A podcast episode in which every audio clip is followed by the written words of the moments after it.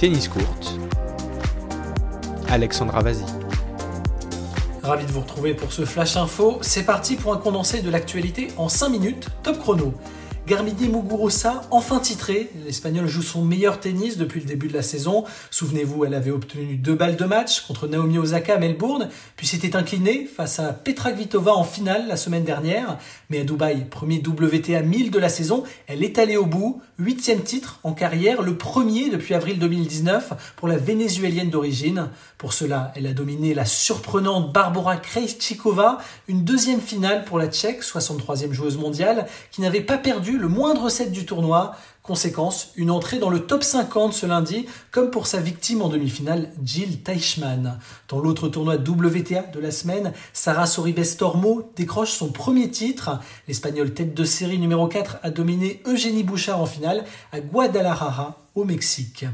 C'est toujours mieux de devenir numéro 2 mondial en jouant bien les mots de Daniil Medvedev, assuré de passer devant Rafael Nadal au classement ATP ce lundi. Ça ne l'a pas empêché de remporter l'Open 13 de Marseille, premier titre de la saison, le dixième en carrière pour le récent finaliste de l'Open d'Australie.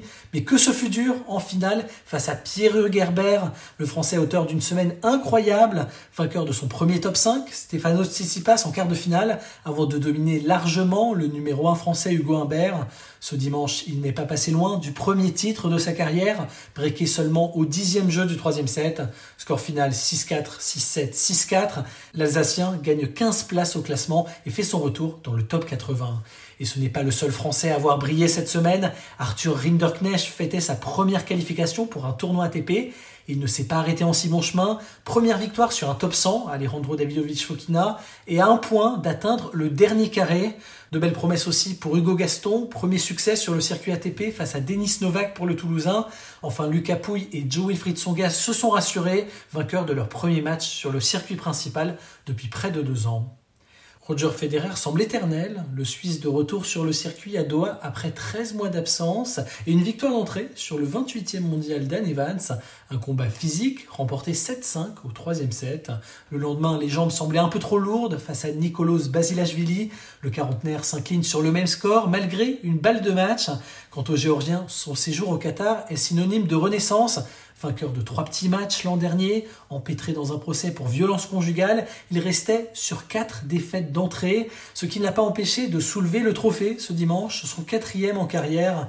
En finale, il s'est offert un Roberto Bautista Agut pourtant impressionnant face à Andrei Roublev et Dominique Thiem au tour précédent. Une semaine étonnante où on saluera la demi-finale de Taylor Fritz, vainqueur de David Goffin et Denis Chapovalov, avant de chuter face au futur lauréat.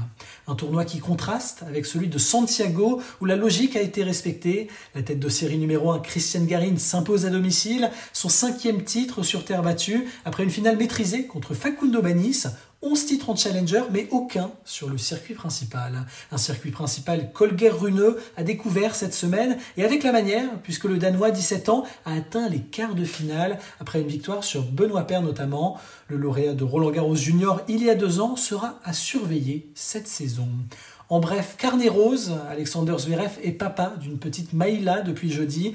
Tommy Robredo a aussi accueilli son premier enfant cette semaine. Félicitations à eux.